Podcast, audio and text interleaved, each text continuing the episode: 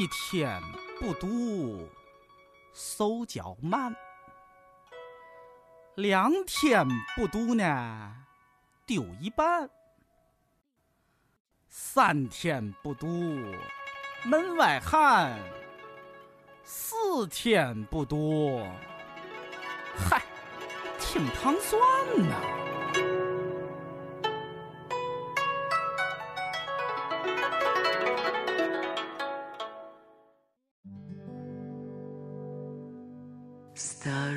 Starry Night》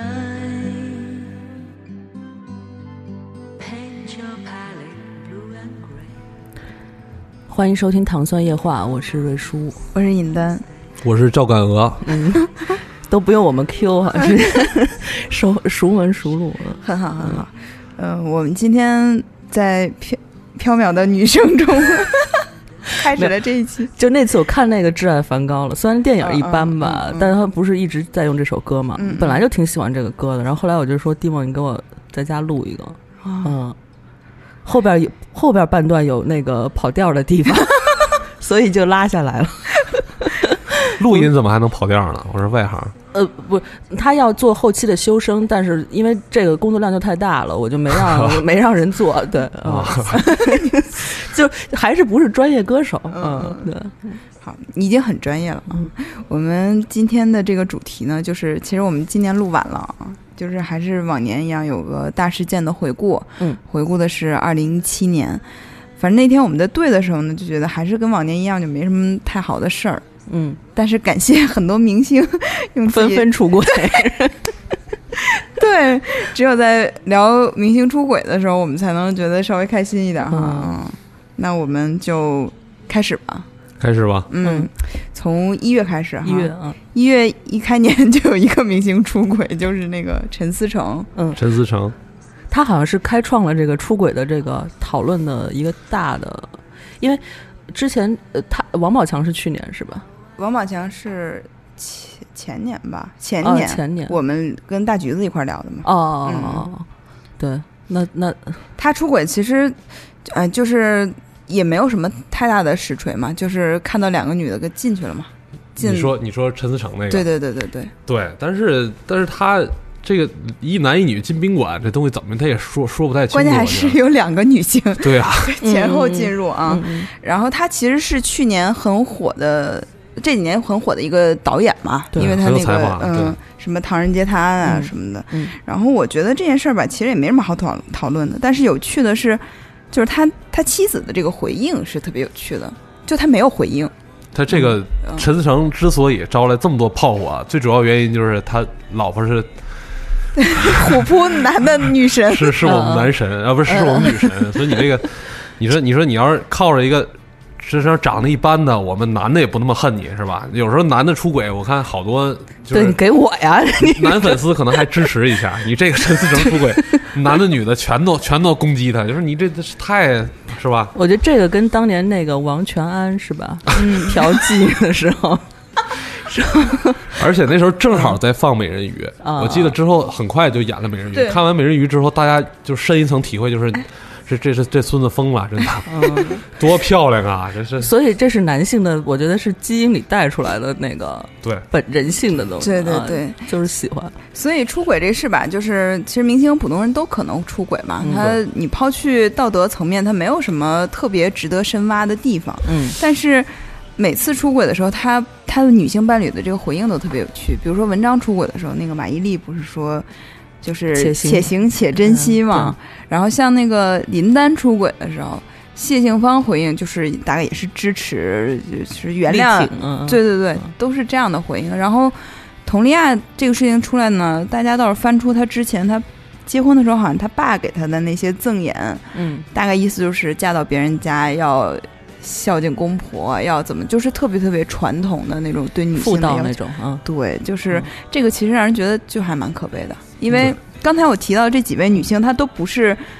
就是比如说，你是一个特别呃偏远山区的一个地位非常低下的妇女嘛，她其实算是在我们常人眼中看比较有社会地位的人，那其实她骨子里还是遵循的那个嗯，就妇道或者是传统的观念，觉得就是要包容丈夫啊等等的。我觉得，而且他们俩那个关系，呃，就是陈陈思诚会特别的强势，就他会是一个很骄傲的人，对就他会觉得自己才华横溢。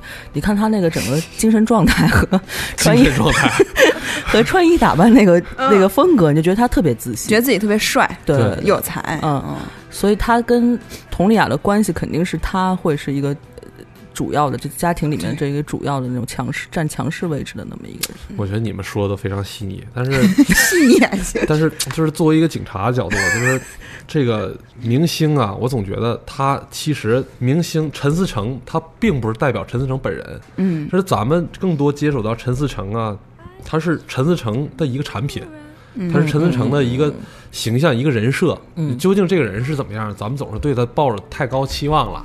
是。他不不仅是他演的银幕上那些形象，你平时你跟佟丽娅，比如说秀恩爱啊，或者是你发一些很正能量的东西，你总在出售你这个人设，然后你利用的人设，然后又获得了这些效应，所以粉丝总是对他们抱有太高的期望了。嗯。你像这这见过太多了，什么吸毒的、嫖娼的，就这这帮圈里人，他跟普通人没什么太大区别，而且，还有靳东卖有文化人人设也崩了吗？就是说错字啊，什么啊诺贝尔数学奖啊等等。啊，甚至说吸毒，咱说为什么明星要吸毒啊？就是那时候抓过明星，嗯所以跟吸明星聊过，就是他们的生活状态是怎么样的。说今天在巴黎那儿有一场演出，我坐飞机坐飞机十几个小时去，太累了。我到了现场没时间休息，立刻就得嗨起来。你就跟现场观众啊，亲爱的观众朋友，大家好吗？然后他特别嗨那种状态。你他有的有些人可能精力充沛点能做到，嗯有的人就是做不到。嗯你要长时间的保持这种强的工作状态跟这种兴奋的精神状态，有时候毒品甚至成了在他们圈儿里可能是觉得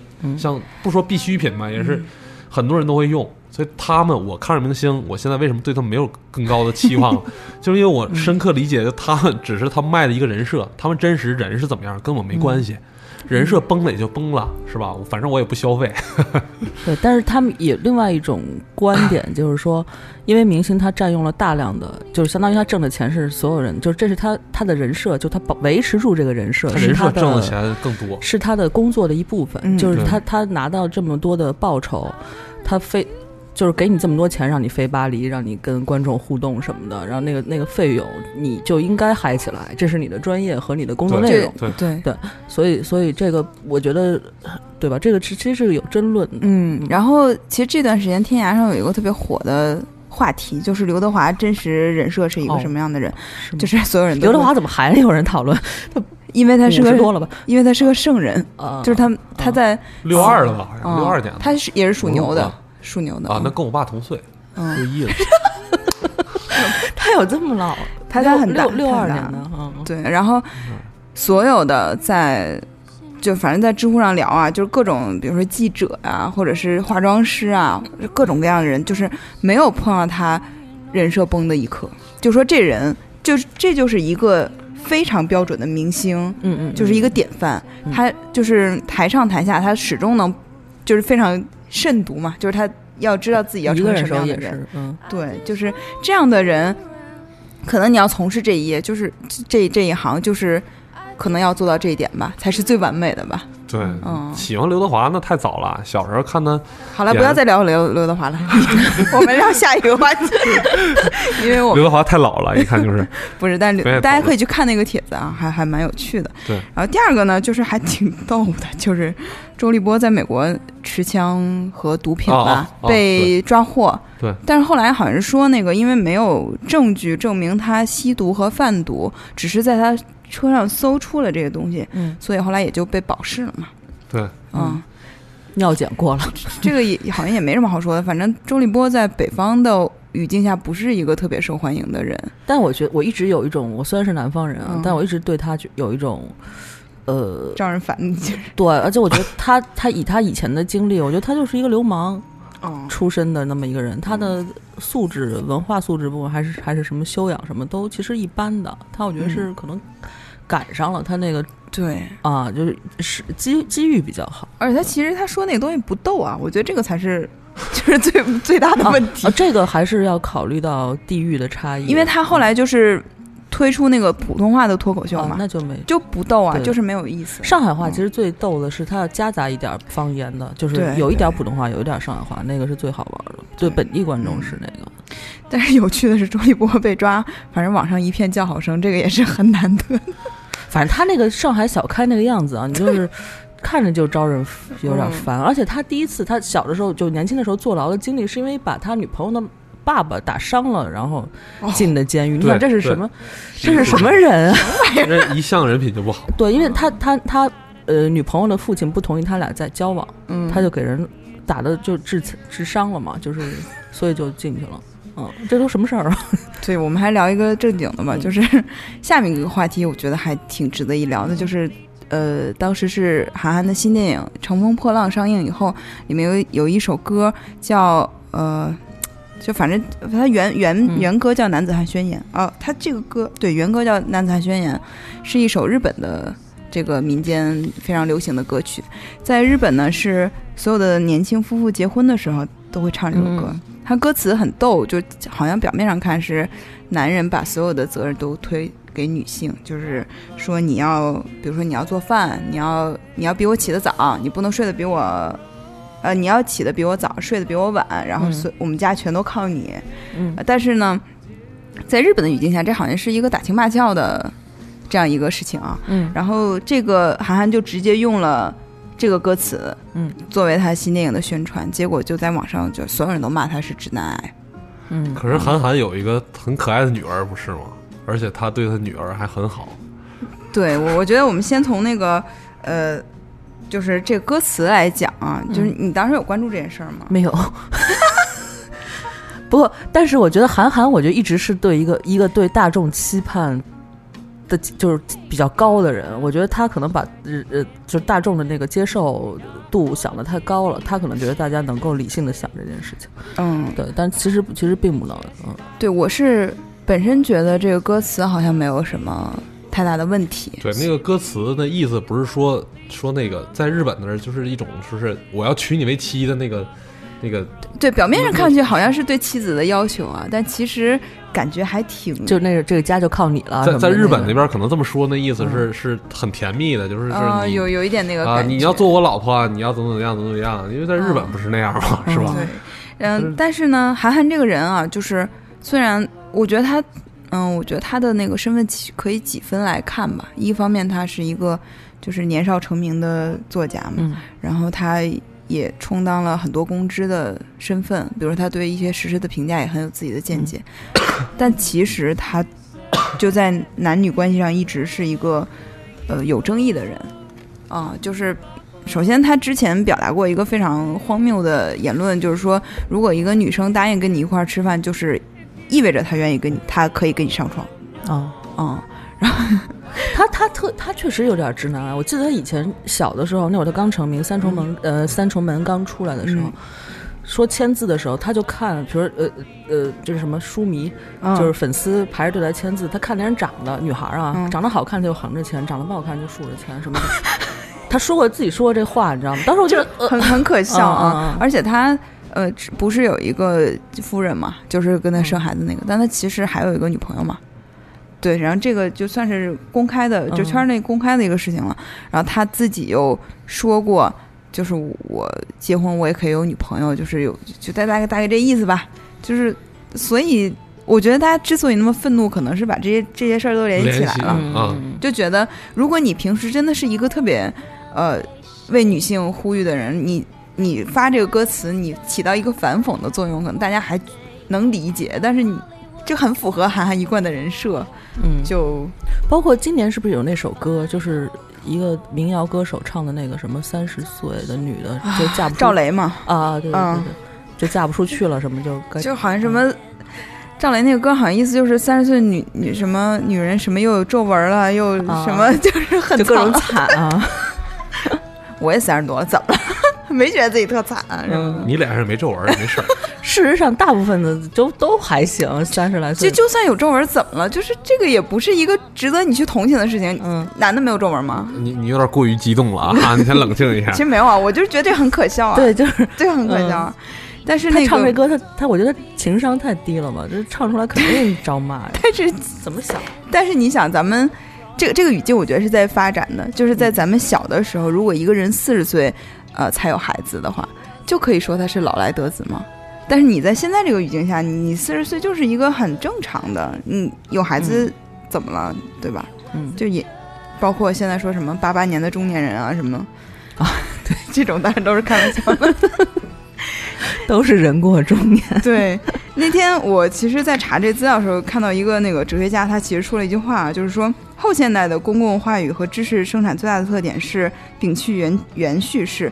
其实呢，就是用人话来说，就是民众的这个语，就是从权威来定义这个，变成了民众来定义这个嗯事情。那么谈谈这件事情出来以后呢，一方面大家在说这个女权觉醒嘛，因为大家都开始意识到这个，还有一个问题就是田园女权的这个成为了一个热点，就大家觉得有很多女性没有什么文化，然后就叫嚣着女权，但她其实并不懂什么是女权。对，那你们怎么看这个问题？就是田园女权本身这一部这一波人是存在的。我在知乎上写过一个文章，就是关于一个一个人杀了自己全家的那么一个案子，就是他把自己的妻子什么都杀了，下面就是说说 特别生气，就是我没想到这个女权的全灭门。对我不是说对这个全家灭啊，你先，听我说呀。嗯然后我我后来在下面写了一段话，就是关于对男性的一个公正的评价，就是男性相对攻击性比较强，嗯这种灭门的案子大多是出于男人的手，嗯嗯，都是因为他们接受不了妻子跟其他男人有，就是有染，就不是说有染，他都是一种嫉妒心，对女性一种控制心，出于这种心态，他会杀，会是会会杀女杀害女性，然后有女的就不爱听了，啊就是说是那你怎么不不写两个这个女的把男的杀了，怎么就男的把女？我说这东西，我说这东西，我说我说就跟盐是比赛吗？对呀、这我说这是比赛嘛，我说男的攻击性比较强，我说而且那个情绪，其实男性调控情绪的力量比女性要脆弱的多。啊，是男性很容易冲动。我说嗯有些女性，我说要正视这个问题，男性自身也要正视这个问题。嗯我说这东西就跟盐是咸的一样，是这种生理特点。我说我还要给你编两个说是女的拿刀把自己老公捅死的案子。我说我说给你出出火，我说这不可能。我们我们一会儿就会有这个女性冲动的案例了，这一部分女性可会得到满足。就是田园女权就是太脆弱，而且不讲理，就是嗯就是 他他他不讲理的那一波人。但是我觉得他们不算真正的女权。我觉得是这样，就是呃，其实女权的奥义是就是最最核心的点，它其实奥义，其实平权嘛，就是它应该是嗯男女平权的。但但在女权内部也是有很多不同的派系，对然后就是极端的那种。我觉得完美的是你在要求女性权利的时候，你也应该就是倡导女性的义务嘛，就是这都是应该是平等的。嗯嗯，但是我觉得目前为什么在中国会有田园女权的存在，就是因为女权被压抑太久了，就是释放的途径发生了变化。但我觉得这部分但我觉得某种程度上，中国还挺相对啊，妇女地位还可以，就是怎么讲呢？跟亚洲别亚洲比别别的就就算国家就算不错了嗯算嗯不错，我觉得这个事情应该这么看，就是表面上我看我们都是有权利的，但是比如说你在一个公司里，你的晋升途径，就这个包括在美国也是一个问题。比如说你女性的天花板就是很低嘛，对，那其实这个就是。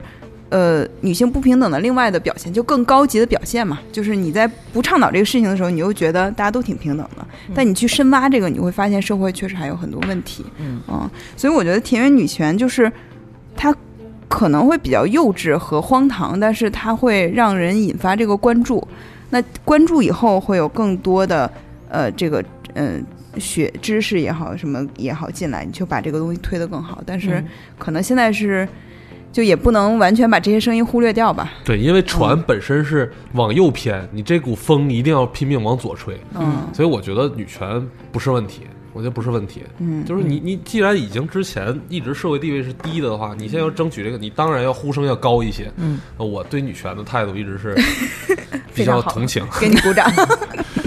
然后那天我们在，这已经不是一月的事儿了啊，就是、呃前几个月的事儿。然后我们在聊，我们一个同事说，浙大有一个教授，社会学教授，呃特别特别可笑。然后我说是冯刚吗？因为我就认识这么一个浙浙大社会学，他说啊就是他。后来我发现是什么事儿呢？就是他招了一批研究生，发现有很多都是那种嗯，就是嗯、算是内推吧或者保送的吧，嗯嗯然后很多女生，然后他就觉得这部分女生的，呃，把那种靠完全考试进来的人的名额给占掉了，而大部分的女性进入到学术领域以后，她的能力是很弱的。嗯。就是我觉得他这句话，他的意思是可以表达的更好的。对，他其实想表达就是你这个保送生占了其他呃真有本事的人的名额，嗯，但他表达出来就变成了女性。更弱，是不行对对对，嗯。这个其实也引发，你看我们刚才从韩寒来讲，韩寒是一个没上过大学的人，我们可以把他就是他虽然现在是感觉挺有地位，但他其实学历并不高嘛。对，浙大这个这个冯刚教授就是博士了，嗯对吧？呃，博博应该是博士后什么，反正他是教授嘛，嗯他也表达了，他无意间就表达出了这个观点，所以这个是其实是很值得警惕的一件事情。嗯嗯，但是在学术界，我觉得到一定程度，可能是男性去会强于女性一些，就在学术研究这个领域是吗？啊，就是高级的核子完物理科学家之类的，我觉得可能还是男性多一些。但你那女孩儿其他领域强啊，你我觉得女权不是说是在所有领域都要争取跟男性平权，你是要。客观的证实你在哪个领域强，哪个领域弱，要客观面对这个这个东西。如果要是什么东西都是男的比女的多就不对，那我觉得就是田园女权。嗯，对对，其实我是怎么讲呢？就是冯刚教授说这个话，我觉得是有一定的道理的，因为女性在进入到研究生、博士，就是硕士、博士以后，她会被分分散分散她精力，比如说家庭或者孩子什么她没有办法像男性一样可以专注于嗯学术，而且，比如说拿数学来，拿物理和化学，还有其他一些数理化的科目来讲，它基础都是数学，嗯，但是数学思维男性就是比女性强一些。嗯嗯。但你要说学外语、学其他美术，那我觉得女性的感知力会比男性更强一些。我觉得这个东西都是都是怎么看的问题。但他说的肯定，我觉得说法是有对然有，值得值得值得思考。冯刚教授就就是他其实是在呃给我们上过公共课嘛，社会学，就是他讲课很有意思，但是我们后来回想起来啊，这个就不说了。但是呢，就他很有趣，他现在六十多岁了，然后他就跟网友一直在吵架，然后我们这些他的精神矍铄，学生和他的同事们都在看他在吵架，反正就这个事儿也挺逗的。那么一月份其实事情是这样了，就是有有三件我们聊的事情，然后有几个去世的人还就是挺重要的，一个是红学家冯其庸，还有就是现在汉呃拼音之致父对。周周周有光，嗯。还有就是那个一个英国著名的演员 John Hurt，嗯。嗯这个其实冯其庸是跟周汝昌一直在撕的那个嘛，就是两个人的这应该是派别不一样吧？嗯嗯，反正两个都是对红学巨做出巨大贡献的嗯呃学者。真正有文化的人越来越少了。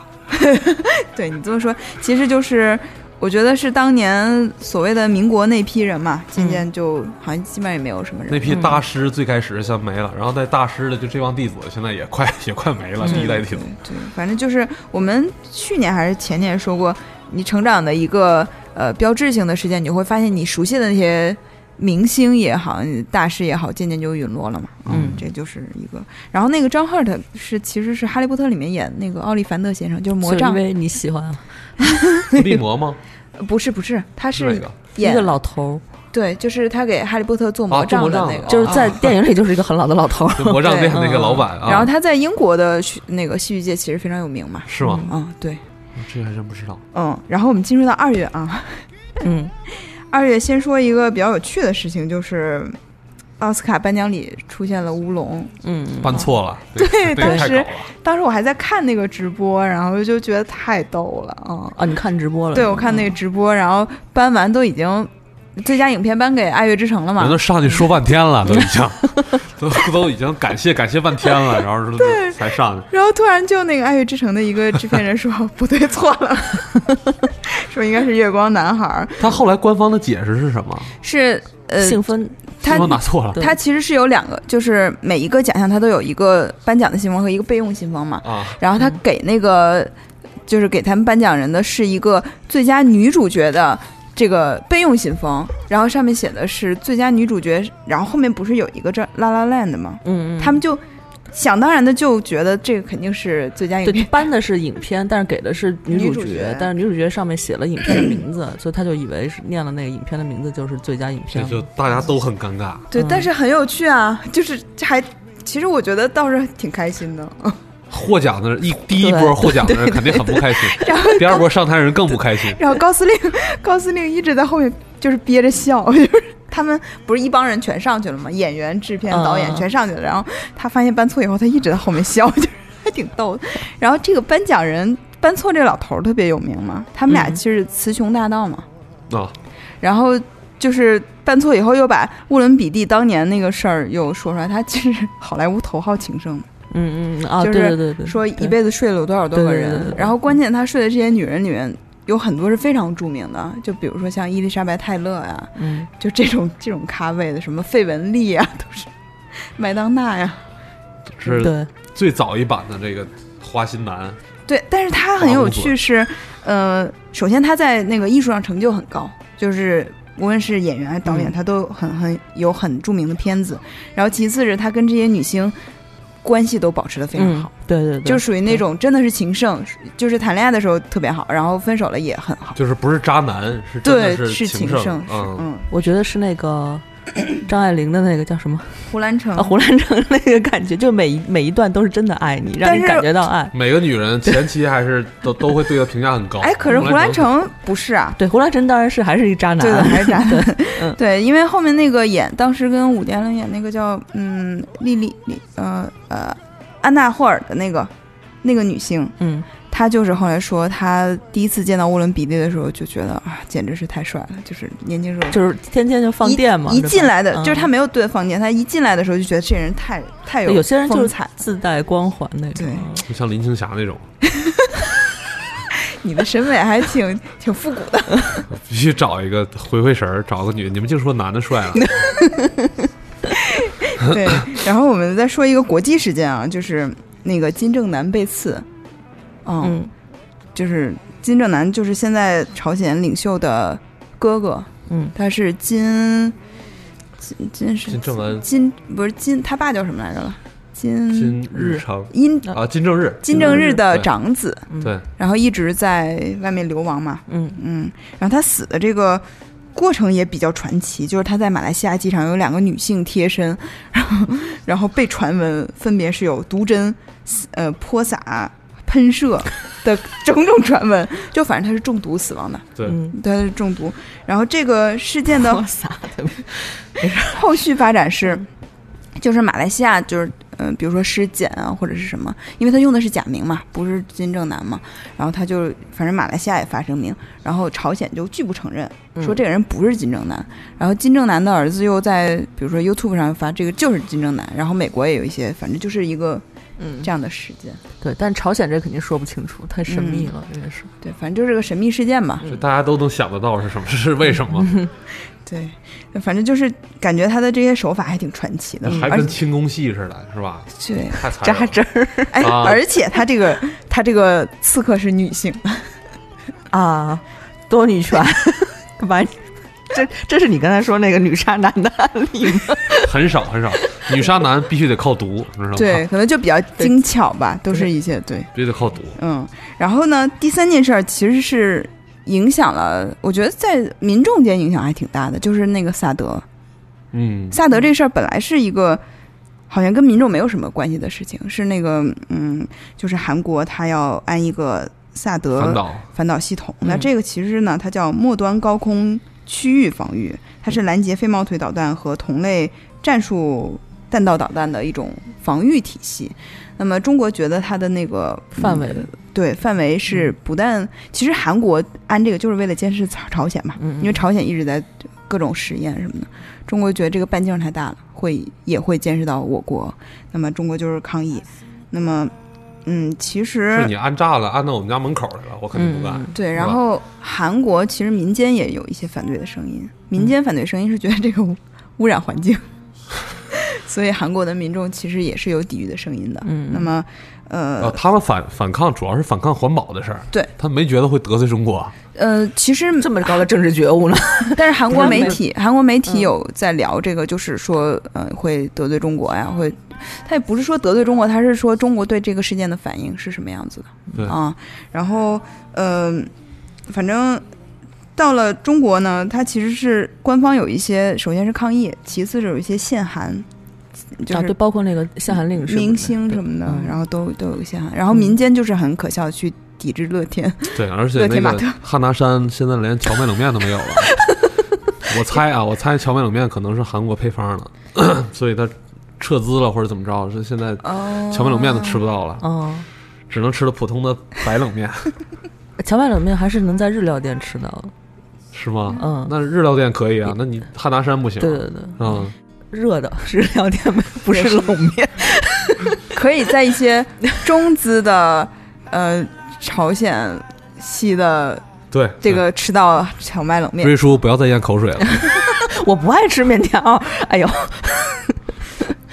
嗯，反正我觉得这个事情吧，那天我是早上上班，然后就看到我们家那时候正好是接这面一个乐天玛特，那边一个家乐福，因为家乐福现在特别像一国企。就是服务各方面都不是特别好，然后我经常去乐天玛特，然后就在过马路的时候就听一个大妈跟另一个人聊天儿，就说去哪儿买东西什么的。我说肯定去家乐福啊，谁去乐天玛特、嗯 就是要抵制什么的。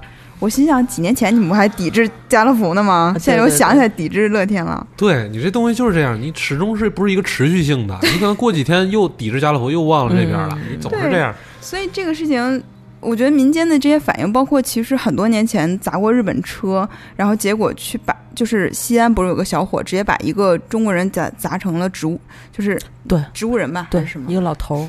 对嗯就是现在还谈着呢。就这个事情，其实大家可以理智一点去看待这个事情，而且就是我作为警察，我观察到最多的就是，你想想，就这些去家乐福闹的也好，砸车的也好，它里面究竟有多少是爱国情绪，嗯有多少是就是想捣乱、发泄怒火，或者是仇富心理在、对在作祟？对我觉得这帮人就是素质本身就很低，他只是借题发挥而已，所以大家要冷静看待这个事儿。对，而且我这也涉及到就是中国人的什么国民素质啊，什么思考啊，什么这些的东西。我觉得说两个简单的关键词吧，就是首先，就是韩国是不是主权国家，就他是不是有有权利决定自己的防御体系啊？我觉得如果他真的去跟中国有一些在军事和战略上的问题的话，那其实是国家之间的事情，他是会去解决嘛，通过外交手段或者什么，因为我们可以抗议，我们可以通过联合国等等等等，我们是可以有文明的手段去解决这个问题的。但是呢，就是后面发展，你其实十二月的时候，就是去年的十二月，这个禁韩令是取消了嘛？但是我没有后来跟踪到，就是韩国这个萨德有没有撤掉？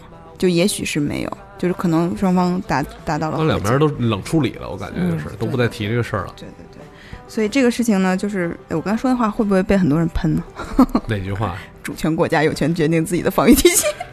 这个不会被分，就是我听好多人都有这种说法，就说这现在世界上只有真正四个主权国家：欧盟、美国、中国跟跟俄罗斯，其他国家都不算主权国家。嗯，反正这个就是国际事务，大家可以去看看那个，就是呃。国际政治相关的书或者是节目什么的，你会发现就是没有永远的敌人，只有永远的利益。对看看局座，关注一下局座。对对对张绍忠，对，然后就十二月就这个限韩令已经取消了，所以我们也可以看到很多韩国明星或者什么也开始了啊，就是，然后呃有两位去世的名人，一个是任航，嗯。这个是摄影摄影师，对，嗯，这个其实在北京的呃就是文艺圈还引起了很大的轰呃动，非常大的那嗯个，那会儿我朋友圈反正都刷屏了。对对对，嗯，然后还有一个就是日本的著名漫画家谷口之郎，写那个孤独美食家的嘛，嗯，然后。任航反正这个，因为好我身边好多朋友都跟他特别熟，嗯。他我也很喜欢他的作品，嗯。其实我觉得还是挺可惜的，嗯。对我也是觉得龟乖他很年轻啊，嗯，是年龄不不是很大吗？不大不大，嗯，三十多岁，啊，抑郁症，自杀的，嗯。对，嗯，那我们看一下三月哈，三月的这个事情也其实也是都跟韩国有关系。就去年有很多韩国的事情，就是首先国足一比零赢了韩国，胜韩国，大胜，是不是 大胜韩国很，开心是吗？你看了是吗？没看。但是第二天就好多同事就都控制不住了，必须晚上喝酒去，请假必须得喝酒去，对，这太高兴了这事儿。这个胜利，我因为我不看足球啊，这胜利是一个侥幸还是一个心服口服的胜利了？心服口服，那场嗯咱们确实表现的比一直比对手好。我觉得是气势上气势上更好一些。对因为首先是我们的主场，哦，然后这段时间中国和韩国因为萨德的问题，其，实是有一些影响。有情绪对对对，这有情绪啊，民众也有情绪，球员也有情绪。那么韩国过来的时候，其实就是你踢客场本身就有一定的劣势嘛，嗯嗯嗯然后其次有这个，就所以就赢的还挺解气的吧。你从来没看到中国足球运动员在场上那么拼命的跑，真是全场在跑，很少看到这种这种情况。哎，这是里皮上任以后的，就是第一场比赛，是不是？安晴，不是，好像不是，安晴，我不知道，原来在踢上。应该应该不是第一场。嗯，但是就是是，嗯，因为里哦，对他好像上来先有一个平局吧。对对，嗯，反正里皮是大家都知道很著名的教练，就是也是临危受命吧，相当于中国好像觉得球也没什么希望了，就把他给请来了，重金聘请。对咱们能找到最好的教练了。对，真的是最好教练。然后他其实只带中国一年嘛，对，因为中国铁进不去世界杯了嘛，他相当于帮你待一年，给你调一下，调理调理对，后面其实也有输，但是你会发现里皮之下的中国队还是比较有呃，感觉不是那么乱了。真的有主意了，就是有针对性的踢了，不是不是瞎踢胡踢一气了。嗯，所以就这个事情还挺好的吧，这是嗯去年挺开心的一件事。啊，嗯你们比较有体会，我没有什么感觉。然后去年还有一个事儿，就是那个呃，在一六年被弹劾的那个朴槿惠，嗯她其实是在嗯一七年的二月，就是宪法法院全票通过了他的这个弹劾案，嗯然后也。呃，他成为了首位，就韩国首位因弹劾下台的总统，然后他也就入狱了嘛，而且在、呃三月二月十一号的时候，他被开除了党籍，所以这个事情还挺大的。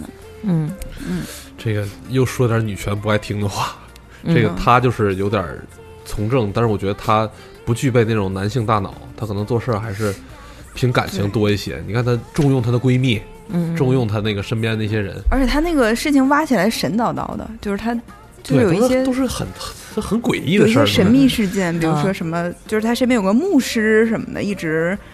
因为我觉得朴槿惠，你要从他的那个整个成长经历来看，他确实是比较，呃，有一有一点凄惨吧，就是他父亲也是被刺杀的嘛，对。所以他从，而且他也经历了那种低潮期，所有人对他的那种，嗯。然后他知道人间的冷暖，所以他好像把很多情绪都注入到神秘世界上。对对对嗯对，对，嗯，然后他的这次被弹劾也是，这个事情整个都很可可笑吧，就是因为她闺蜜的女儿特别炫，就是各种各种炫炫富啊，炫各种，然后结果就把就牵连把总统给弹劾下台了，说明。就我觉得至少在韩国在这方面还是挺值得尊敬的吧，就是制度上还是媒体啊，还有政治对嗯都可以，还是很公开透明的。对，四月的事情就比较多啊。四月事件，首先我们成立了一个雄安雄安新区啊，啊，这个是群里还有一位雄安户口的朋友，对我还专门跟他聊了一下，一会儿说一下，挺逗的。呃，雄安的地位非常高，它是首个由中共中央国务院印发的国家级新区。然后媒体把它的地位就是定义定义为与深圳经济特区和浦东是同等的啊。嗯然后副省级城市吗？不是它就是就是应该是发展嘛？什么？他有一句话叫什么？二十一世纪看雄安吧，好像是这个标题嘛？对，反正现在那些几个大的互联网不全进去了吗？有吗？呃，阿里巴巴、百度、腾讯都会在。说陆续后期还有一批国企、央企要搬进去吗？嗯对啊，对清空二环，嗯它其实一开始就是，我觉得这个事情最大的影响是好多传言，就是说什么雄安房价暴涨啊，然后什么雄安老农择偶要求非常高啊，什么要海啊你看过那个吧？看过。然后我就去问了一下我们群里有个叫二毛的朋友，他是雄安人，然后他说。我说这事儿对你们生活有什么影响？然后他说，那个刚成立的时候呢，怕有人为了增加补贴临时盖房子什么的，有比较严格的政策限制这些事情，比如嗯运输材料啊什么的。然后 不让买买砖是吗？对，然后政府工作懂人员也多出一堆工作，但是对普通老百姓，就除了让大家有了希望，就是好像没有什么影响。然后他说到现在就是都没什么人提了，然后就没有什么那个。然后我说那些说要签的国企有签吗？他说好像只在新闻上看到。然后他说对他的影响就是公布第二天他去上班，他同事说你是不是来辞职的？然后就没有然后了。但我觉得这是利益是肯定的，就是房、嗯房价，就是它比如现有的房产什么这涨价什么肯定是肯定的，这是 看得但是。好像是说不让交易了，啊，对，不让买，好多都那个让新买。对，只能是你可能去那儿工作的有什么相关证明才让你买。嗯前期好多人都等于深度套牢了啊，啊，反正就是北京现在整个的城市这个很很庞大嘛，所以肯定是会学习一些经验去把这个职能分担掉。但是就是我们可以是就是关注一下雄安的后续发展嘛，也不知道嗯。现在、现在感觉是好像是没什么动静了，不知道后面会怎么样。然后又一个明星出轨了，白百合，对，白百合这个。白百合就是好像，但是他们是已经离婚了，是吧？就是就是后面声明是之对前就已经离婚了，只是没有公布。对。嗯，嗯，所以也不能算出轨吧？对，一开始说是出轨嘛，嗯爆料时候说是出轨，后来那个呃，有有公关和媒体的朋友说，这个陈羽凡一定会出来说我们已经离婚了，因为他们两个就是他们夫妻目前最有收益的是白百合嘛，嗯，就是陈羽凡已经没有那么火了嘛。啊，如果白百合被定义成所谓的污点艺人以后，他就没有办法再赚钱了。你可以看到，我们其实有很多明星都已经不再走到台前了嘛，嗯就限制这个事情了。所以一旦他真的就涉及到整个家庭利益，所以他就说是，呃，出轨。后续又出了一个羽那个羽凡的视频，不是，呃，就是他喝多了嘛，然后跟那个记者说情绪很，差那次啊，对，就说如果没有白百合，我没有脏事儿这样，啊，就是其实，所以这个事情扑朔迷离，但是后面看白百合就还在出来嘛，嗯，演了那个什么。哎，那是王珞丹，对不起，不好意思。他有演了《捉妖记二》哦，是吧？啊，对对，对 对，反正就是，其实我是不太赞成把这个就是演员嗯定义成污点艺人或者是什么来限制他这方面的发展，因为他其实家里事儿跟工作也没什么关系嗯，啊。但是反正现在而且白百合好像跟陈羽凡秀恩爱都是以前哈，他们俩也没说嗯刻意的去卖这个夫妻恩爱这个人设，我觉得那不这这很正常。哎反正就是这个事儿吧，大家现就是我觉得吃瓜群众很厉害的，我有时候经常。有时候失眠，我就会去看他们怎么看那个热点。大家很忙的，先去白百合底下去骂一通，然后说啊，你对得起你儿子吗？你对得起你老公吗？就以每次都说你对得起儿子吗？什么嗯谁谁谁这么可爱，你怎么怎么样？然后去那个陈羽凡，哎，什么你安慰安慰，然 后一个站起来是吧？就大家都非常忙，就是还挺挺有趣的啊。这个就这也没什么好说的，也是闲的，嗯，就是娱乐至上嘛，这就是一个娱乐至上的时代啊。然后还有就是《人民的名义》大火，不过这个剧我没有看，你没有看吗？我看了，但没好好看，没有一集不落的看，嗯就是跳着看了一些。对，你觉得怎么样？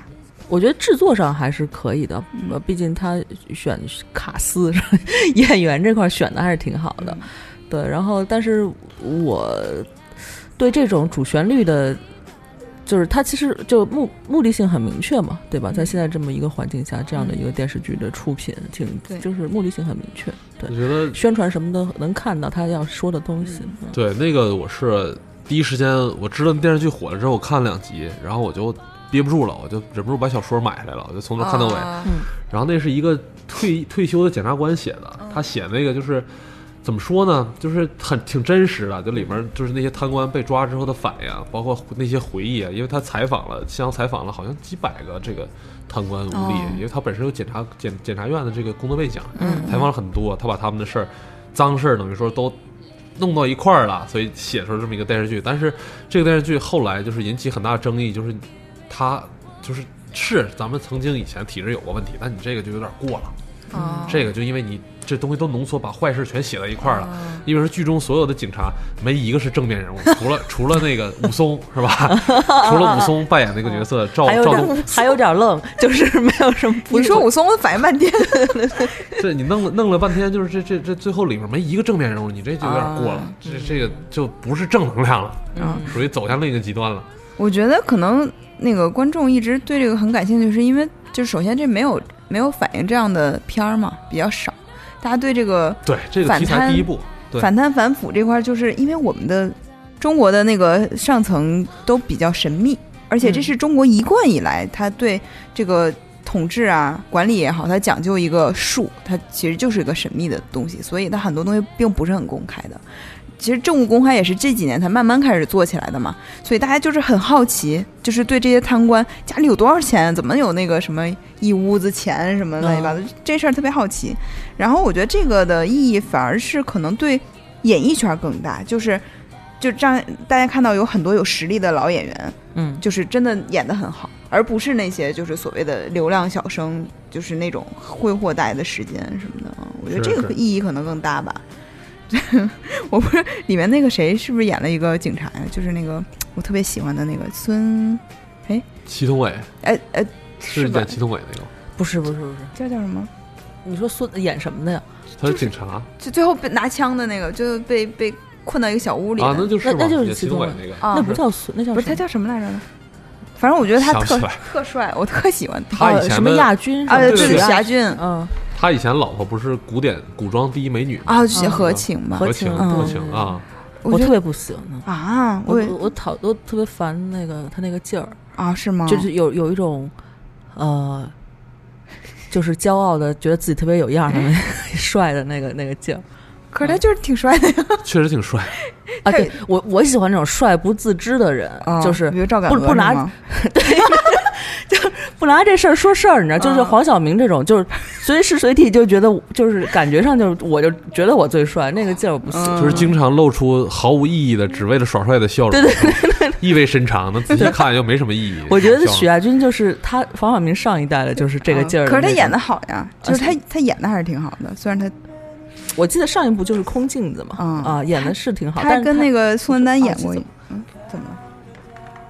他演的可能也是相对，我觉得也不算那里面老戏骨里演的好的。你说演的好，达康是不姐嗯，是吧？那个那吴刚能比吗？那吴刚是仁义的台柱子呀。他是本身是演话剧出对啊对对对对，那真的是我们去看他那个，他跟冯远征演的《哗变》，那简直是，你发现了吗？就这些演员，就是最高成就往往都在话剧上，嗯就是这有这种舞台剧表演经历的人，他演电视剧那就等于是大菜变小菜了，嗯都是都是这种感觉。所以达康书记也是因此很红嘛，就是去 啊，刷了他那演的太好了，他演的太好了，就是一个特别霸道的一个那个书记形象，演的太好了。嗯，但是我没看过啊，所以就是，哎呀，我不是很感兴趣。哎呀，原来你是喜欢许亚军这个型儿的，对，嗯，都会喜欢吧？你不喜欢？我不喜欢，我不喜欢，从小我觉得他特别讨厌，我觉得是不是因为你你太喜欢何晴了？何晴了呃？不是不是空镜子里那个角色，我觉得就是让我对他那个就是真人有一种这种感觉，他里边不就有点啊？就是特别就浪漫的，让你有点受不了，就是感觉特别特别就是会撩撩妹，哦然后特别那种有点不自然是吧？啊，然后就觉得自己特别有范儿那种。啊，但是其实，但是其实许亚军我都没怎么看过他演的虚戏，我就是觉得他长得是，我会而且大小眼儿吧，是吧下一件事情，那个 下一件事情，我跟是尹丹的那个审美一直都不太一样。对不会抢男人，对对对对对，完全不会。对对对，你们两个就是这这这个这个男人，就是你们俩都能抢得到，所以所以你俩抢一下，是这意思吗？下一个不是，下一个问题。这个就我觉得提一下就行，因为没有太关注这个事情。就是首艘国产的航母下水，就叫那个山东舰嘛，这个是一个考点吧，考知识类的。妈呀，别说这个了，真不知道。考点呢？因为第一艘第一艘是辽宁舰嘛，啊就就是买的退役军舰嘛。你是说《头脑王者》里边有这 有这题吧？那天我在看一书，然后那个其实是就是杨默推荐给我的，然后我就问安晴，我说你知道？哎，我说原来哥伦布是意大利人啊，我一直以为他是西班牙人。他说你在看什么书？你是在看《头脑王者》书吗？就全是知识点啊。对，然后下一个可能在文艺圈就有非常呃大的一个事情，就是有一本书出版，然后叫房思琪的《初恋乐园》，然后它的作者是台湾二十六岁的女作家林奕涵，然后她也是出版以后自杀了嗯啊。然后她这本书呢，其实是应该是有她自己的原型在，嗯就是她在初中的时候曾经被自己的语文老师性侵，那么她后来就。呃，一直给自己心理暗示，就是老师是爱我的，那我也是爱老师的。那么他后来把这个事情写完，写完以后，相当于把一个呃已经快愈合的伤疤又重新揭开了嘛。后来就死受不了自杀了，嗯大概是这样的。这个被性侵的孩子自杀率特别高。嗯今年那个林肯公园儿，不是呃，去年的林肯公园和今年的小红梅的主对唱，其实儿时都有性侵啊被性侵的经历包括 Lady Gaga 不是也说自己有对类似对经历？就是他们被性侵过这些孩子都会从内心深处很厌恶自己，他们会首先会想为什么会是我，第二反应就是觉得是觉得自己是错的，啊，嗯对，就总会觉得什么都是我的错，要不然为什么会选择我？我要经历这么恶心的事儿，所以他们最后都会有那种自杀倾向。我觉得就那个，呃，珍妮，就是那个那个《阿阿甘正传》里的那个珍妮。那个形象就是完美诠释的，就这一类人。他他手堵。他们被性侵过，所以他们会很憎恨自己，而且有求死倾向。嗯那个珍妮不老跟阿甘说一句话吗？说你看，你看这个桥下面，你觉得我能飞下去吗？嗯他老老是老是说这种莫名其妙的话。后来，这后来就是经历了很多事儿之后，才明白他是其实是就是从小经历性侵之后，那个性侵他的父亲那个形象，那个一直附身在他的就是这个潜意识里，所以她到后来找的男朋友全是那种会伤害她的，随时随地就是一言不合就给她一个嘴巴那种。嗯，所以她就一直在伤害自己、虐待自己，想死又不敢死，就是这么一个这么一个状态。嗯所以被性侵的孩子自杀率很高。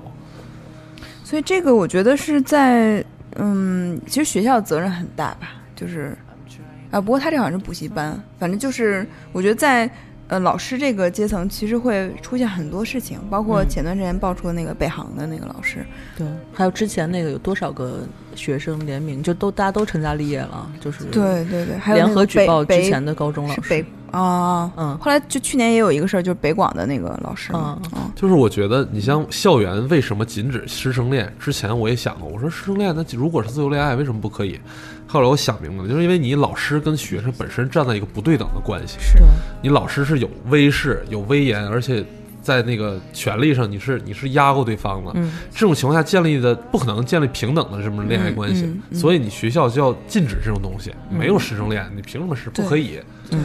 你这个呃，很多老师性侵女学生之后，都以各种各样的借口，比如说威胁是吧，或者是啊利诱，威逼利诱嘛，威逼利诱嘛，就这种很多这种，所以我觉得嗯。就必须要禁止师生恋。嗯，而且有利益的关系，如果他正好是你的任课老师的话，是的对啊是的，这这这本身就是不公平、不平等的。而且他这本书里面，他其实写我看了一段啊，他就是有写，就是，嗯、他觉得老师是一个那么有文学修养的是人，怎么会做出这样的事情？就是这怎么就是跟那些文字都不相符啊？就是他其实这个呃林奕涵，他是一个古典文学修养非常高的一个作者，所以他写东西的时候，你能感觉到他的那个文字是非常隽永和有力量的。那么他其实是有思考这个问题，就是文学的美嗯和这个这个恶嗯是怎么就交织在一起？因为老师在性侵他的时候，其实是找了很多非常冠冕堂皇的借口，就是说老师是怎么爱你，你是多美，嗯而且他有一些。就比如说很多文学作品的那种修饰，嗯，这个是渲染成一个浪漫的事儿吧。对对嗯对对对，这是真的是很很恶心的一件就是。因为我本人做过很多这种笔录，而且也、也看过一本一本美国我忘了是哪个作家写的书，它里面一篇就是强奸的描写写了二十六页，就那个感觉，第一感觉都是对方怎么会做这样的事，嗯就是对方现在靠近，然后就是拥抱，然后就是就是那些动作，女孩第一反应都是就都是不肯相信怎么会做出这样的事儿，嗯。然后就是被威逼利诱之后的屈服，然后最后绝望、很痛苦，不知道跟谁说，这个东西会让女性觉得很羞耻，又不想跟别人分享，就是变成一个伤疤，会隐藏在自己的那个最深内心最深处，然后一直痛苦，一直痛苦，越回避越痛苦，越回避越痛苦，都是这么一个经历。嗯。就是强奸为什么老是能发生在熟人之间？嗯。我觉得就是熟人跟女孩儿待在同一个环境下的时候，就是女孩儿第一反应都是很放松。啊，但是男孩儿的想法总是：你既然默许我跟你到一个空间里来，难道你不知道我想干嘛吗？啊，这这就是说那个话，所谓直男直男的想法就是这样，这就是男女在这个思维上的不同。为什么有好多男的甚至会谴责那受害者？你不知道你跟他去宾馆会发生什么事儿吗？你不跟他进一个房间里会发生什么事儿吗？那男女的这方面思维就是有差异。嗯当然，我也不是说是完全是男男孩的错，因为他思维由于生理特点，他就是这样的一个差异。嗯男孩就是会觉得你跟我进那个房间里，你那就就是默许了，嗯这种嗯都是这种想法，所以就是最好的办法，我觉得就是，如果不是成年人，是成年人也不要，没必要进入同一个房间里待那么长时间，嗯，就不要不要说是你去我家里，我去你家里，你不要给给这种机会，我觉得最好。对，就是人性是不可以试探的，就是对你感觉就你不能不承认男性基因里有一部分就是这样的基因。就是这种哦攻击性的，然后之后这种比较残暴的这种攻击性的这种基因，就是有这种东西。你说能把它完全抹除吗？对你说没有没有社会没有咱们这现在社会道德层面的东西，你抛抛到原始社会来讲，你说男的女的是一个什么样的状态？你想想就知道了。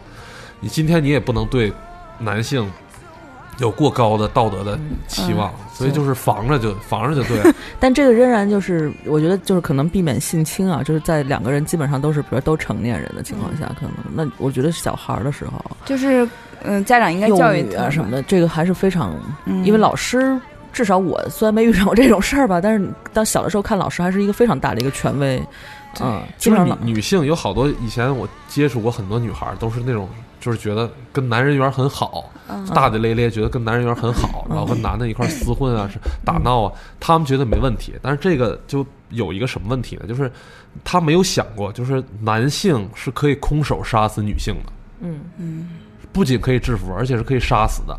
而且男人也绝对不可能跟一个在体能上、跟这个身体素质上比自己强大的对手躺在一张床上一起生活，绝对不会。而女人就会，所以就是跟陌生的男人绝对不要待在同一个房间，或者是身处同一环境，一定要时刻有这种防范之心。我觉得这是最重要的。别管多熟，就日常生活中、工作中有多熟，但是还是不要处在那么一个环境里，给自己、给对方或者那么一个机会。我觉得这是最重要的。我觉得这个总结一下，就是如果要是未成年人，其实家长是有责任做好这部分的教育的，就是。不是很多性教育的那种呃读本或者什么，嗯其实可以嗯告诉小朋友哪些部位是不能碰的，不要跟就像你说的，不要跟什么陌生人，哪怕是熟人一起单独进入到一个什么密闭空间，包括男孩儿也是一样的。对对就是小男孩男孩也是一样是一样的。然后到成年人，就是 首先不要觉得我我其实那段时间看了好多关于性侵的这个事情，很多女性就像你说，第一反应是觉得羞耻，其实就是呃，西方有一种理论就是。你要把这个被性侵和受伤当成同样的事情，就是这是你的身体上的伤害，你是嗯被物理伤害了，不是嗯说你这个人就从此脏了。你你如果发生这样的事情，你第一时间可能要去报警，要去就是听警察安排怎么去医院检查啊什么的，留好证据。然后就是，如果你愿意的话，应该去去控告那个强奸你的人。对，现在就是嗯办理强奸案件的一个困境就是什么？大多数都是一对一的证，嗯不报案那是第一关，嗯第二关就是很多发生之后，就是没有证据是吗？没有证据，因为你都是一对一，你发生在一个房间里，你嗯说他干了，他说他没干，这种情况下就是一个困境。所以嗯要留好证据嘛。对，要留好证据，你嗯第一时间就要报警。对，因为你看很多那种影视剧，就是给人非常不好的那个呃示范，就是很多女性被性侵以后，第一反应是去洗澡。对。但你就把自己的证据洗掉了。如果你要想，对不对？你看很多人就是一边哭着一边洗澡，但是其实你应该去报案呀，就是你应该相信我们的警察同志啊，对吧？嗯，所以就是、呃感觉这个观念可能很一时半会儿都纠正不过来，因为东方女性她确实是对这个感觉耻辱感更重一些。嗯但是就大家要记住，就是现在听我们节目应该有很多年轻的女孩儿哈，嗯就是这个这个不是你的错，就是不是你的问题，哪怕你穿的特别暴露，也不是你的问题。就是虽然这样对你自己不好啊，但是不是你的错。其次要留好证据，然后把它当成一次身体伤害。而且他们没意识到，就是这个事儿，你必须有个完结，你这个心结才能被打开。对，怎么完结呢？只有这个坏人受到惩罚了，绳之以法给自己一个交代。嗯，很多人都是，就是我记得那时候接了一个案子，就是一个大姐，她她那个开着奥迪车被几个十十六七岁的小孩儿给给制服了，给弄那倒倒没轮奸，就是给差不点儿差不点儿给弄死了那种，哦都十五六岁小孩儿。嗯那大姐后来出了事儿之后，就是找我们，就特别感谢我们，因为我们把那几个人抓了。她说她跟我说一句话，我印象特别深。她说：“谢谢你们，要没有你们，我这下半辈子都睡不好觉了。”哦就是他，这这为什么是我呀？他觉得自己很倒霉，然后这个事儿就成一个心结，就解不开了。你这个人抓不着的话，恐怕这个大姐对他后半生都会影响很大。嗯性侵也是一个道理，他因为他是一个心结式的东西，你如果不给自己一个交代，不给警察这个机会去抓着嫌疑人，不给自己这个交代，你最后对你影响是很大的。对，对，这个东西不是逃避能躲得开的。嗯嗯，还有就是还是要注意那个安全啊。虽然北京就是我们上次其实聊过，治安已经很好，治安还比较好，然后天网也都比较密集，但是还是自己还是要，就是女性还是要保护，学会保护自己嘛。嗯嗯警察叔叔刚才也给出了很多非常好的建实操。对对对对对，嗯。那么这个四月还有一个非常重要的人去，就是杨洁导导演。《西游记》是吧？嗯对对对，这个还挺挺伟大的这个女性，因为当时第一部《西游记》它是用一一台摄像机拍出来的，啊，你现在想想简直是不可思议。就等于每一个镜头都得拍好几遍，嗯，对对对，换一个角度就再拍一遍。对对，反正就很就是对演员要求也很高啊，克服了千难万险吧，就真的像嗯那个取经一样。就是但仍然经费不够，不是没拍完吗？其实第一部，对，它就相当于很多都没拍，条件也不允许嘛。虽然现在看那些特效，就是也也很可笑，对，对，但是仍然不就还是想看，就是我觉得这就是那个技术和故事的一个嗯一个论断吧。就是你现在很多影片。它技术是非常非常成熟，但是不好看。嗯，但是你看《西游记》就是一个非常那个土法上马的 这个电视剧，但是非常好看。嗯，那个真是嗯，所以。好像反正后来的就是这四大名著再也没有超过过那会儿的《西游记》和《红楼梦》，是吧？对嗯对对尤其《西游记》那个，我舅爷是，就是只要听着那声儿，你一定要看一遍，现在也只有。少儿，就是央视少儿，好像过年时候还会重播。我不会吧？？现在现在中央一也不播了，好像不太播了。一没有，我在少儿看到过，嗯，嗯因为确实时间或者是太长了。七农业频道，好像有。不是历史上被重播次数最多的电视剧吗？是吧播了好几千次。啊，哎，而且我我原来有一个就是有一捷克的朋友，嗯，这个片子是被卖到过捷克去的，哦就社会主义国家之间的互相的啊引进那个版权，对他，他说他小时候，因为那会儿我们那会儿糖蒜做了一个贴纸，那上面有一个孙悟空的形象。嗯，然后当时我送给他一张，他说：“哎，我认识这个，这就是 Monkey King，是我小时候看过啊。所以他们小时候就包括鼹鼠的故事，不是引进到咱们、啊对对咱们咱们这儿嘛，就是互相有这个文化交流的。嗯，那紧箍咒这翻译成捷克语得啥样啊？什么什么阿弥陀佛什么的？反正就是这个形象也非常好嘛。我嗯觉得到各个国家，它也都是一个超级英雄的形象嘛，对非常值得推广。嗯那么，嗯，我们到五月啊，五月这个事儿其实是咱们群友提出来的，因为就是咱们群友就是我们人群非常广泛，然后他提的就是台湾同性婚姻合法，嗯，这其实是一个提案，就是说他的那个大法官就是呃认为呃现行的婚姻制度不是以生育能力为要件的，然后同时同性婚姻还亦可与异性婚姻共同稳定社会，所以嗯。他基于这个论调，他就是呃要求两年内完成修法或立法，就是如果到期没有完成，呃，台湾的同志们就可以按照民法，呃，台湾的民法就有引号的民法去结婚。嗯，嗯，就是我就，相当于受到法律保护了。嗯嗯，这是亚洲首首首个地区，或者是反正就是华人社会应该是首例吧。嗯嗯，就我觉得挺不容易的。就是终于有勇敢的颁布这个法律的地区了，因为嗯这个之前一直很敏感，嗯就是同性恋，这国外不是就是欧洲这些国家，这个政党全靠这个嘛，啊 全靠这个拉选票，然后嗯然后那个这，这是也是争议比较多。就在我们国家，我看到的都是就是同志圈儿，你们都无法想象有多乱，啊，就是因为他没有这个规范是吗？这个规范。嗯我觉得女同圈还好，还都相对比较忠诚的。那男同圈简直乱的没法。本来男的就 就啊，天性就天性就那什么，人你要再把一个东西规范，太乱了，太恶心了。好多事儿都是六七个、七八个在一块儿，我们之前都都都查到过，就是太恶心了。我觉得其实这样是呃，并不就是你把这个事儿遮遮掩掩，反而不利于社会稳定。对就就是你你遮掩不代表这事儿没有，然后反而你没有规范管理的话，它会引发更多的问题，包括疾病啊等等的。就是这个其实是一个，其实是个社会问题了。嗯那我觉得，呃，比如说像美国，其实就关于同性恋婚姻合法，这也是一直在讨论嘛。美国现在也不是每个州都对，美国其实很保守的，因为它是清教徒立国嘛。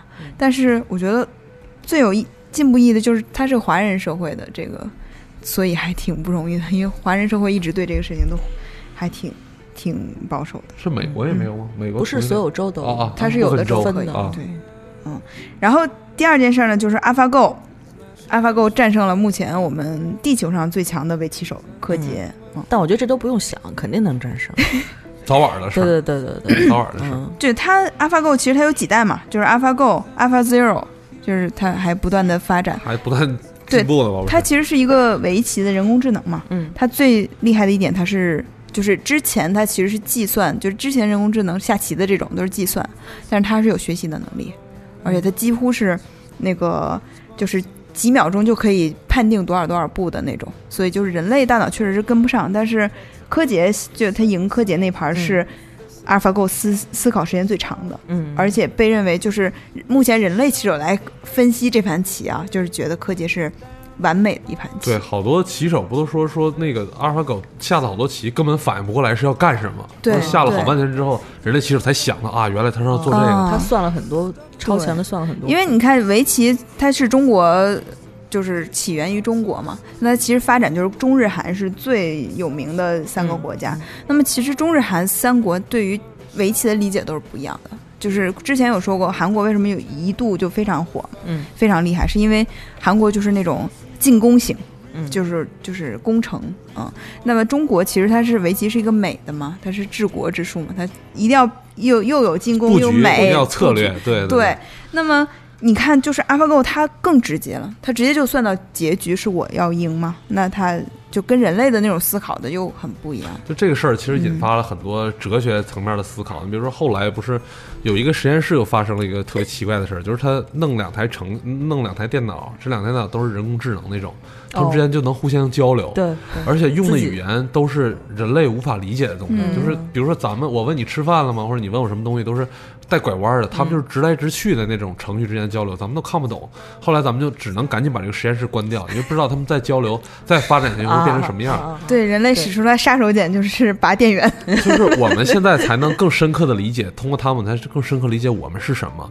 我们其实还是受到我们肉体的情感啊各方面限制的。当真有人工智能诞生出来之后，它很快就会超越我们但。事实上，我觉得情感这个东西，或者这才是人类的就是特指嘛对对，对就是特指人就是因为这种这些东西组合起来才叫人，要不然就跟机器没有区，别。所以科幻电影里面不都是人靠情感来？嗯，就后来这事儿特别搞笑，哎就是柯洁，柯洁自从说是跟阿尔法狗下了之后，他模仿阿尔法狗的那个下法，现在就虐其他人类棋手，跟玩儿一样。哦哦说现在是阿尔法狗一档，柯洁一档，剩下全体人类棋手是一档，还分了三档。柯洁特别逗，他当时那个就是 AlphaGo 胜李世石的时候，然后他就说他一定赢不了我，然后所有人就说就是。就是有不明真相的群众就说你谁呀、你以为你来这儿你过去讽刺，然后就是一拉他的成绩，他就是现在世界上最强的棋手。对，那时候大家都不太知道他，嗯他不太出名儿，但他但那个年龄太小，对他那时候说的其实没错，因为那个时候的阿尔法狗确实赢不了他。嗯李世石都说，说那个时候的阿尔法狗还不是柯洁的对手，对，但是他进化了吗。不断在进化。对，然后呃，第三件事就是有一个非常著名的电影演员叫罗杰摩尔啊去世了，他是那个零零七啊，老板很帅的一个。头发比较少那一版的，其实我对老的零零七不是特别有感情，所以我因为我不是很喜欢零零七，所以 我还挺喜欢的。咱俩对这个 对我不是我对这种特工啊，执行这种各种牛逼的任务啊，或者有一些推理的，我喜欢这部分，嗯不喜欢啊，就是有个女郎，就是对不喜欢一步一步一个是吧？对，因为他的那个有的时候是没有逻辑的，他并嗯不是，比如说，比如说零零，就是现在的零零七，有时候是为了完成一些任务去，只就是跟一些女女郎有一些行为嘛，哦但是有过有那种就是毫无意义的，就是没有他帅啊，就是人家愿意。不觉得帅啊。杨紫琼啊，当过当过对零零七女郎啊，对，很当过一次早的一个，嗯啊。啊，好，到我们上半年最后一个月了。呃，六月第一件事呢，就是国乒罢赛，是那个教练，就刘国梁教练，其实他是他是被换换职职位了。嗯嗯，那么孔令辉被呃不是他他们撤是吧？然后刘国梁被他也被撤了，哦就是他他的那个最后的职呃调整是男女都设一个教练组，然后呢呃就是相当于没有总教练这个职位了。对，那么刘国梁就成为了呃某一个副主席还是什么，就是十几个副主席的一个，啊，嗯，然后就进入管理层嘛。嗯那么呃国乒队的教练就是以马龙为首的男教练都呃男队员都退出了中国乒乓球公开赛。嗯，最后这个事件的结局就是，呃，刘国梁和队员道歉，嗯。然后好像也没有什么太大的处罚，因为其实相当于是目前中国最顶尖的这些乒乓球而且好像说这个事儿出来之后，中国输了几次，就是乒乓球在国际大赛上输了几次，因为都是看起来不会输的东西，也不嗯不有影响，反正就是有情绪有影响。然后女队倒是就是 那时候有个漫画，就是男队说啊，我们去打架了，你们都在这儿好好上学。就是女运动员都继续比赛，男运动员都退赛。嗯，那么，呃，第二件事儿呢，就是一个警察叔叔要去设计的事儿，就是那个杭州保姆纵火案。啊、这个当时是很震惊的一件事情嘛。嗯，嗯保姆纵火，啊，你没不知道啊这事儿吗？我不知道。烧死了在杭州杭州烧死了呃一个女人和她的三个孩子。是出是有动有动机的吗？有目的的吗？嗯，就是其实这个事件好像前面是说这个保姆跟他们家关系还不错，然后他借钱的时候也借给他了，但是他后来因为有一些什么问题，说要把他辞退嘛，那嗯后来他应该是泄愤吧，就对纵火了。对，就是因为之前关系很好，好像确实是，而且那保姆好像说是有赌赌博吗？还是什么？反正就是有一些哦就不停的跟他们要钱，对嗯，然后后来就纵火，就是我理我了解的纵火，就是都是一种呃性欲的延伸，就是很多男性会纵火，都是哦无目的的。我生活中就是包括。呃，接触案件更多都是这种类型，比如说一个人喝醉酒了，然后多哦多半都是没有伴侣的这种，或者是低收入者，或者是他喜欢烧东西，他这是一种性欲的发泄。那他你那你刚才说那个烧东西，他其实相当于嗯无意间引发了火灾吗？也不是无意间，就是做过统计，就连环杀手，美国那些连环杀手百分之六七十童年都有过纵火、虐待小动物这些习惯床是吧？啊，尿床。对，这是这是三个典型三部曲嘛对，三部曲嘛，成为连环杀手三部曲。还有尿床是吧？小时候受虐待，然后之后开始虐待动物，然后之后纵火，偷偷纵火，然后偷东西，撒谎，然后暴力，最后，啊，对就是在他在他在不该尿床年纪还继续在尿床的哦话，而甚至还有还有有在那个纵火现场发现纵火犯自己对着火在自卫的这种这种记录都有哦，就是性欲的一个延伸吧。但这个呢，我觉得他好像一开始不是为了想烧死他们，他是可能是，呃这个，为什么？他是有这种说法啊，是想，比如说在厨房纵火，然后他自己再把火扑扑灭了，让大家觉得让、啊让主人觉得自己对他们有恩对，结果没想到火势不可控制。然后这个事情其实当时引发关注的还有一个点就是，呃，消防和物业，就是他们推卸责任什么的。啊，然后这个，因为她当时这一家的丈夫出差了嘛，其实她在杭州本地是算是比较有钱的那种中产哦，非常有钱。他们这个这个这个绿这个房城的物业是吧？子在绿城。杭州卖非常贵，而且你知道他们家那个保姆，他们那个房子高端到保姆是有一个专门的电梯下去，对保姆房里有一个电梯，保姆走，他跟主人的业主是分开的，就每一套户型是这么设，就是一个很高档的小区。然后呢，待遇应该也不错呀。然后 对啊，对然后他呃后来就是一直没有得到呃杭州市的这个政务公开，到今年的一月十六号，我看他的微博上第三次申请这个公开呢，还是得到了。就是一个叫延期答复的延长答复期限的告知书，所以其实现在这个感觉，这个父亲现在活着就是为了给他的妻子和三个孩子讨说法，所以就是很惨呐、嗯，嗯。这也是挺惨的。嗯，然后反正就是你想在城市火灾，其实现在目前城市的这种消防都做的还不错吧，就是能在就被活活烧死，就还这个事情确实这个这个不知道能不能定故意杀人，嗯定不了。他要说他是一开始点火是为了引起关注的话，可能还够呛能定故意杀人。就过失杀人是吧？对，可能还得按过失杀人算。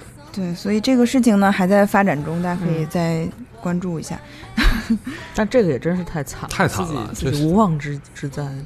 所以我觉得这个事情呢，其实是有点像呃去年前年的那个天津塘沽的那个爆炸案，就你会发现在中国，就中产是就是你的可能一夜之间你的所有都没有了。财富都会都会没有。你并不是一个就是很有保障的地位，你以为你可以靠钱买到很多就是安全感什么的，但其实很多时候并不是。其实跟美国那种意义上的中产不是一回事儿，对嗯没没有什么保障。嗯那我们看第三件事儿，第三件事儿我觉得说一下就可以了，就是呃，中印边界有长达两个多月的对峙。这个对峙其实是最后我发现好像就是很多段子手很高潮，就画了很已经对。峙很多次了，就 是这事儿其实不是什么，不是一个什么事儿。呃，第四件事儿其实是那个又是你的专长，嗯就是美国留学生张莹颖失踪案。嗯啊，就是那个视频里面看到他上了一辆车那个对对对对，然后啊，这个目前他的这个疑犯叫克里斯滕森，已经被呃美国警方以死就是检方以死刑起诉嘛，但是直到现在这个张莹颖的尸尸体还没有下落。对，因为前两天我看了一个公号，但是我不能确定他这个来源是不是可靠啊。嗯嗯就是他说已经有，就是他警察已经请那个就跟他的女友合作，然后让女友去录，就跟这个嫌嫌疑犯的录音，就已经录到了直接的录音的证据。双方对话，对对对，嗯就是说说了，就我是把他给杀了，就是承认在电话中是承认了，说他女朋友就是 手都哆嗦，就是中间差点晕过去，就吓了，就是哦，呃，因为在在偷录嘛，但这个不叫直接证据，嗯，就这个都定不了他那什么。得有物证是吧？对，只要是找不到这个人尸体，我相信无论是中还是美的法律体系都不可能判他死刑。可能最后会怎么样呢？就是检方会私自派律师，因为他们美国跟咱们法法律体系不一样，他嗯会派律师说，如果你认罪的话，我们就不以死刑起诉你，哦，然后诉你十几年、二十年妥协这种，会让你妥协。这时候他也会也会征求被害人的意见。就是被害家属的意见，嗯你这是一个什么意见？我这么起诉行不行？你要不要给我全权的授授授权？我可以做这个决定。然后呢，我就我就跟你谈了，最后跟你谈，你只要承认你是你杀了，法院给你判罪，那就不给你死刑。嗯，他也是会做这么一个妥协。嗯，因为其实这个事件就是首先有一个词就是程序正义嘛，对，对，美国就是很讲究这个。对对对，很多人在那个说啊，这个为什么找了那么长时间才，就是相当于美国警方早就怀疑这个人了，但是很很长时间才把他真的拘留起来，对就把他逮捕，然后就觉得这个贻误了最佳时机呀、然后等等等，反正有很多说法，但是就是我觉得这个案件如果一直关注的话，你其实可以看到一个就是。呃，不说它是完美的司法体系，但它是成熟的司法体系去嗯。怎么判一个案子的，就是。但是这样的司法体系会不会让老百姓满意呢？就所以美国有蝙蝠侠呀，蝙蝠侠就是对抗美国程序正义的一个非程序正义，对啊，就是美国人其实是在思考这个问题的，就很多人其实也是反对这个的，但是你真的去把它进入到司法体系，你只能这么做吗？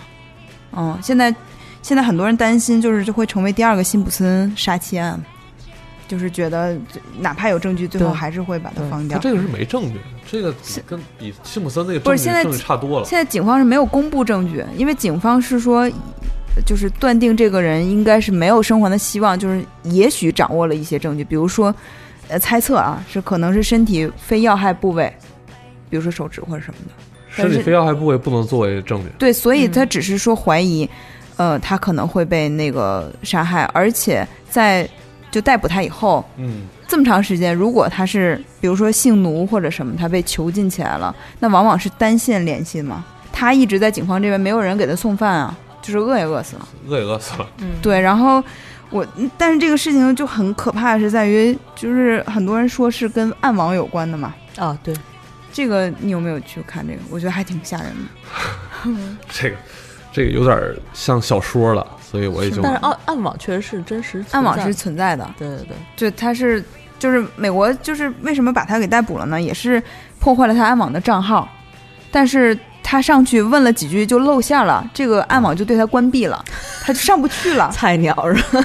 对，因为他们肯定有自己的那个个交流方 式，对对对对。嗯然后他是查阅了大量关于呃绑架，呃怎么分尸吧，啊我忘了，反正就有一些什么，反正等等，他是很喜欢那个，他也看了很多关于性奴有关的那我就。发现，就是美国有时候大家都会觉得连环杀手是人类的一个共性，就是每个国家都会有。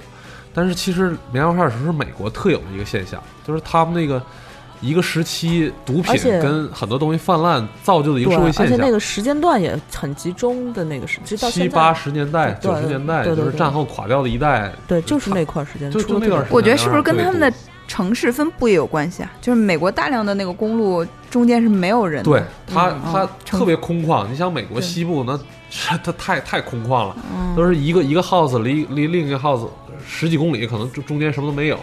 你这你把尸体随随处一扔，你上哪儿找去？对所以它有条件，而且也有基础的因素，就是什么？就是他们美国对于音响啊，还有画报这些东西管的不严，他们有很多这这个东西的东西会让孩子从小就有这个幻想。嗯，就是你像连环杀手，他有一个很重要的因素是他小时候都有过这种幻想，就是杀人的这种幻想，他受了这些东西的血腥刺激之后暴力的东西，血腥暴力的东西之后，他有会有这个幻想。嗯你要不给他这个刺激，他可能就想不到这个东西。嗯所以现在好多都不让写细节了嘛。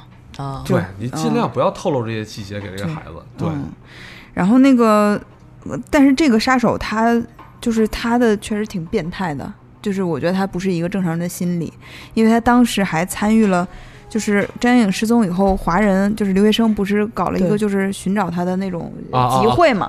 他去参加，他还跟着他的妻子一块儿去游行，就是其实这是一个非常这是一个典型的连环杀手的行为，对是吧？对，就是他造成的破坏，他要看引起多大轰动，啊他要在这个过程中满足自己快感的一个，呃，满足那种自己那种控制感。你看，这都在我控制之中，你们谁也抓不着我，我在你们身边还很安全，我还装成跟你们一样。其实这一切都是我造成的，他享受这种成就感。所以是不是破案那会儿侦探片看多了，就会说有些警察会说那个，呃就是那个杀人的那个人会回到作案现场再看一眼什么的。继续看，所以他们很多人会在那个附近蹲守。咱们国家的就是就是，首先连环杀手就很少，而且嗯真的干着这种事儿的人，就跟美国那种仪式感特别强那种也不太一样。我觉得还是两边地域跟文化差异吧。嗯咱们的杀手没有没有那样的。对，没有那种特别高智商啊什么，然后弄得跟宗教、跟神秘学都挂钩，然后对，好像特仪式感很。强，完了之后要要满足自己什么幻想，没有这种。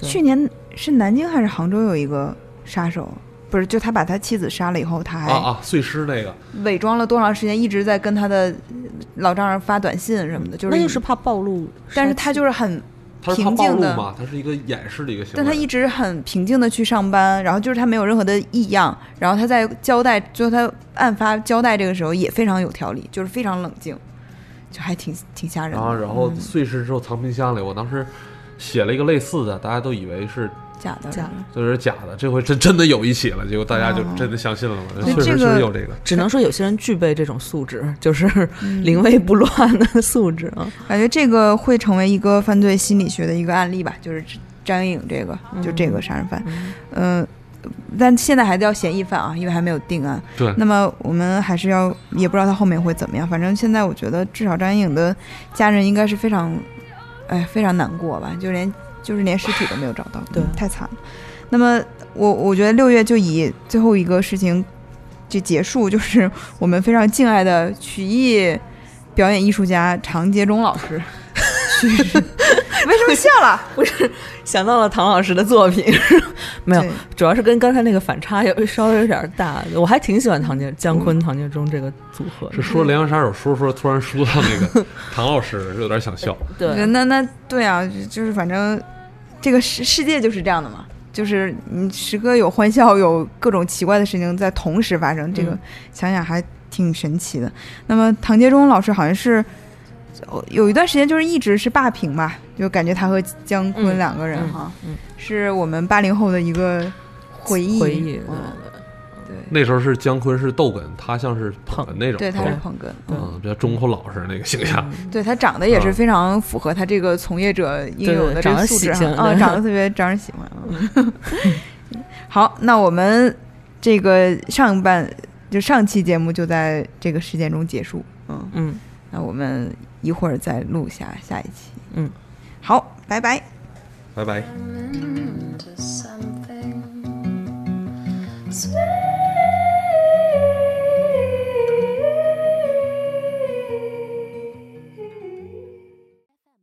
更多节目，下载荔枝 FM 收听。